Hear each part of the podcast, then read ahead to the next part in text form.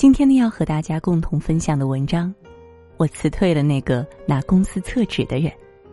下面我们就一起来分享。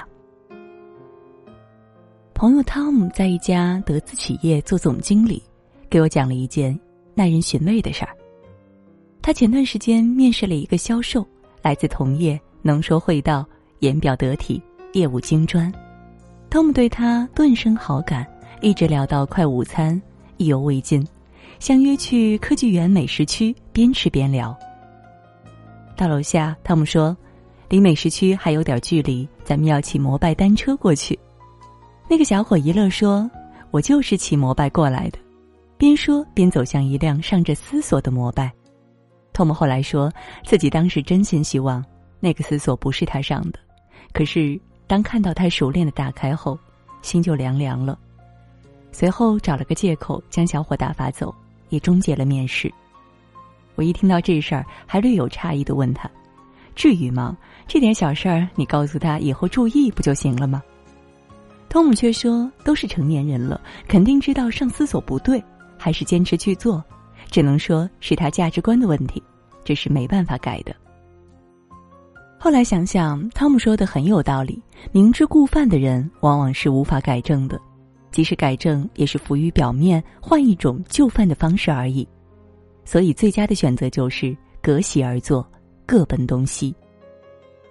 根据一件小事定义一个人的品行是否太过武断呢？这个问题不太好回答。但是，根据我的人生经验，但凡一个人爱占小便宜，确实能大程度的折射出内在的德行。财经作家洪亮以前是某工业品公司的总监。写过一件事，他临危受命，空降到一家分公司，面临形形色色的员工，如何判断优劣呢？他的经验就是通过一些小事来度量员工的操行。他本来很看重一个业务精英，后来通过细节才发现自己走了眼。原来那个员工特别爱占小便宜，比如上洗手间会把整卷的纸带回家，团建时趁着大家晕圈儿，把剩下的酒塞进包里一两瓶。后来，洪亮特意追查，竟发现那个销售在外面还有家代理公司，通过渠道价格优势狂吃公司差价。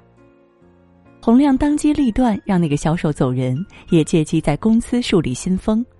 一年后，业绩名列全国前茅。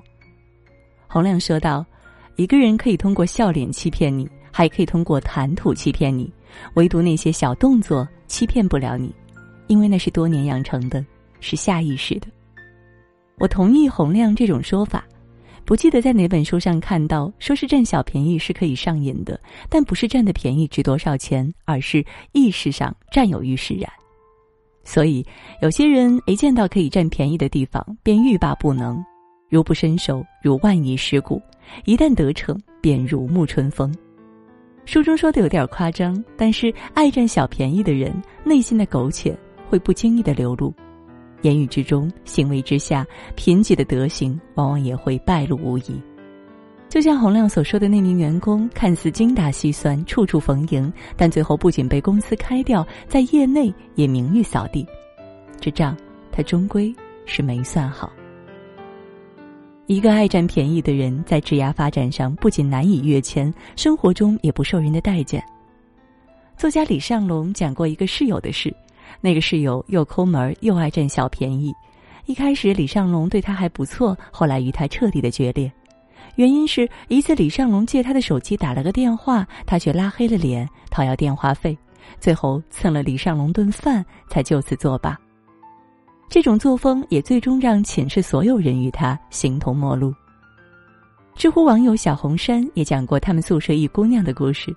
那个姑娘每天都要化妆，但是自己却从来不买化妆品，总是蹭别人的。后来大家把东西锁起来，她还不明就里，仍然找别人借。更让人吃惊的是，那个姑娘还收集了别人用过的唇膏瓶、香水瓶等器物，转手卖给那些制假贩假的人。后来大家见她都如遇瘟疫，纷纷躲开。女孩生病时都没有人愿意陪，只能孤零零的一个人输液。这世上还真有这样一种人，把别人的东西当成囊中之物，毫无违和感，一点不害臊。我也屡屡中招。总有一些萍水相逢、算不上朋友的人提出一些非分的要求，让我哭笑不得。有人找我说：“你现在公众号做的挺好，帮我的产品免费发篇推广呗，反正你每天都要发，顺便的事儿。”还有人找我说：“把你的培训课件发给我参考一下呗，反正都是现成的。”更搞笑的是，前几天我记不清在哪儿加的好友，突然冒出来让我帮他写篇软文。我说：“你这是在为难我呀？”那哥们儿却说：“你多写写，不正好练练文笔吗？如果要通过帮你写软文练文笔，感觉至尊小心脏都掉进了冰洞洞里。这就是现实吧？很多人都老大不小了，却始终不明白，社交的本质就是施与受的游戏。你义无反顾的充当伸手党，却从来不考虑能给对方带来什么价值，活该社交圈越缩越小，最后只剩下两个朋友：左手和右手。爱占便宜，如果处理不好，还会演化成一种基因，代代相传。曾经看过网络上的一则报道，武昌的魏女士喜欢占小便宜，时不时将公司里的文具拿回家，还特自豪地说：“咱们家娃以后上学不用买玩具了。”一次，她带六岁的女儿去公司玩，女儿看到一同事桌上有一张百元大钞，快速的揣进了兜里。发现后，魏女士大怒。你这娃这么小，怎么就学会偷东西了？谁知女儿委屈而又坚强的说道：“办公室的东西难道不是可以随便拿的吗？”中国有句俗话：“育儿如育己，当身体力行。”是啊，你自个儿都管不好自个儿，怎么能管好儿女呢？你是占了点小便宜，可是也顺便扭曲了孩子的价值观，将那颗幼小的心灵活生生塞入一个逼仄的壳中。无论身体如何长大，他的心灵却只能与苟且共生。就像作家陆金波说过：“千万不要给你的孩子只塑造一个世俗的、眼下的、渺小的世界，要从小给他看星空、海洋、恐龙、神话、圣贤。这样，等他长大的时候，他就有足够的胸怀容忍各种无趣的生活。”作家来冲曾说过一句话。早先拿去的，回头还要加倍偿付。佛教里叫因果循环，统计学叫均值回归，股市叫盈亏同源，江湖术语叫迟早要还的。正如那些爱占便宜的人，很多时候也是在给未来的自己挖坑。前几年有个热播剧《蜗居》，讲了这样一个故事：年轻貌美的海藻和潇洒正派的小贝天生一对，只是经济拮据，无法在上海拥有一套房。为了实现自己的愿望，海藻找到一条捷径，当了市委秘书长宋思明的职业二奶。虽然很快实现了愿望，麻烦也接踵而来。宋思明被查出腐败问题，海藻不得已躲到国外，却被宋太太找到。扭打之下，怀孕的海藻丢掉了肚子里的孩子，子宫也被切除，无法再孕。宋思明心灰意冷，故意造成车祸死亡。海藻曾经的繁华似锦，也终成黄粱一梦。曾经占的便宜，掏心掏肺也无法还清。海藻的故事让我想起爱斯基摩人猎杀北极熊的故事。北极熊嗜血，猎人会杀死一只小海豹放血，涂抹在刀刃后，冲上倒立在桶中，让血漫过刀尖一点儿。血桶放在外面冻成了冰块，一个猎熊神器就此诞生。北极熊看到鲜血，急忙的用舌头去舔。当上面的血液层舔完，舌头也冻僵了，露出的刀刃会划开一个小伤口。此时，北极熊冻僵的舌头却感觉不到痛，一直到伤口越来越深，北极熊最终因为失血过多而倒下。是的，最后北极熊舔的都是自己的血。想想，很多人不都像这头北极熊吗？工作上能偷懒就偷懒，毕竟工资绕发，这便宜干嘛不占呢？直到一天，辞退通知突然来袭。身边的朋友能蒙一个算一个，朋友不就是来利用的吗？直到一天，再也无人伸出援手。公家的东西不拿白不拿，流动的雪花银不结白不结。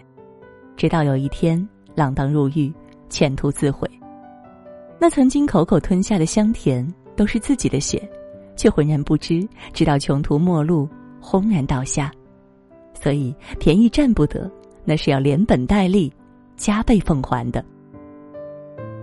好的，今晚和大家分享的文章到这里就结束了，感谢各位的守候，也祝你每晚好梦，晚安。借我十年，借我亡命天涯的勇敢，借我说得出口的淡淡誓言，借我孤绝如初见，借我不惧碾压的鲜活，借我生梦与莽撞，不问明天，借我一束光照亮暗淡，借我笑颜灿烂如春天，借我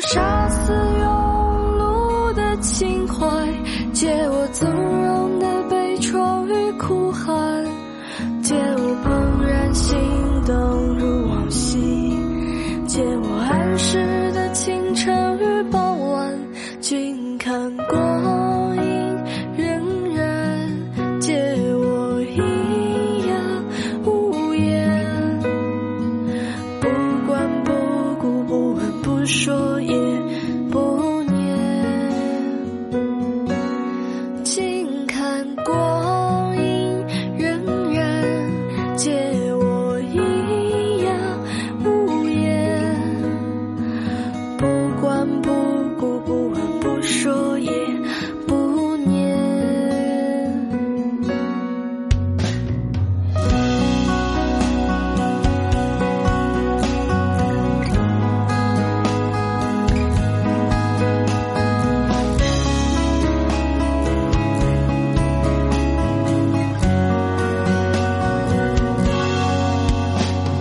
借我十年，借我